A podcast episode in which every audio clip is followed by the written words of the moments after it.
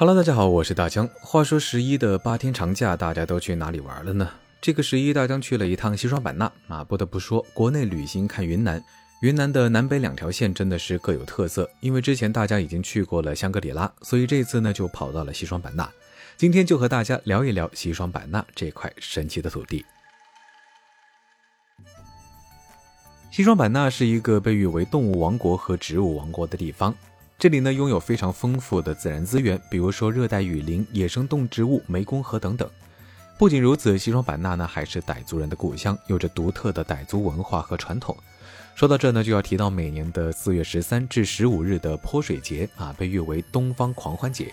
如果你在这个时间来到西双版纳，可以感受一下这里的热情，还有这泼天的祝福。来到西双版纳呢，还是有不得不去的几个地方。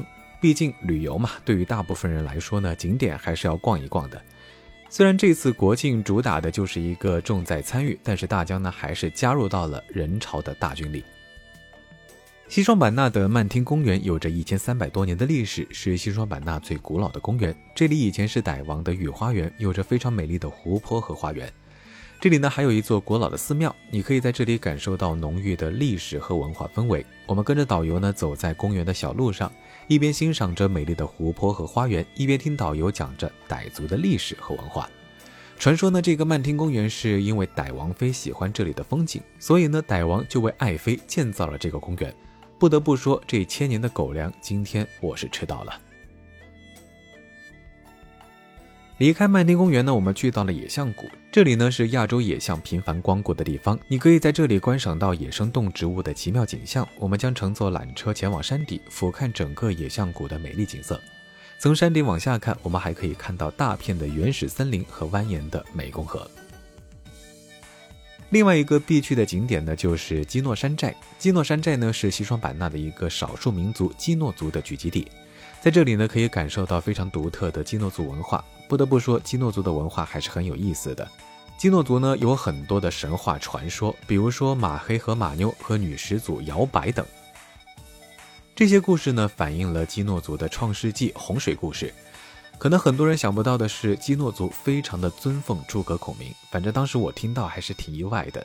传说当年的基诺族呢是孔明南征部队的一部分，也是受到了诸葛先生的恩惠，才得以在此处繁衍生息。所以在这里呢，可以看到不少和孔明有关的物件。这里的居民呢也非常的友善热情，会邀请大家品尝当地的特色美食，比如说基诺族的火烧鱼、酸汤肥牛等等。反正吃这件事儿呢，在哪里都是头等大事儿。有一说一，味道确实挺特别的。那么既然说到吃了，就必须要讲一下告庄西双景。告庄西双景呢是一个充满浓郁傣族文化的旅游景区，你可以在这里感受到非常独特的傣族风情。其中，南公主东南亚主题餐厅和曼回索蒙哲兄弟傣味餐厅是非常受欢迎的餐厅。南公主东南亚主题餐厅可以提供非常正宗的东南亚美食，招牌菜呢包括泰式炭烤猪颈肉、泰式黄咖喱蟹、椰香烤鸡等等，味道呢非常的浓郁正宗。曼回索蒙哲兄弟傣味餐厅呢是一家非常正宗的傣族风味餐厅，这里的孔雀餐、烤鱼、烤鸡、烤猪脸等美食深受食客的喜爱。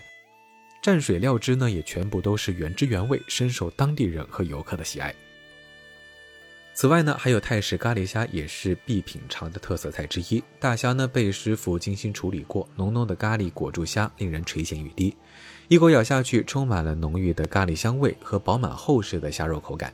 晚上呢，还可以在告庄西双景欣赏夜景，感受这座城市的美丽和繁华。在这里呢，可以品尝到傣族特色的美食，比如说青糯米饭、烤肉串，还有当地的特色烧烤等等。在告庄西双景的夜市里呢，还有许多的小吃摊位，可以品尝到当地的美食，比如说炸豆腐、蒸糕、鸡蛋布丁等。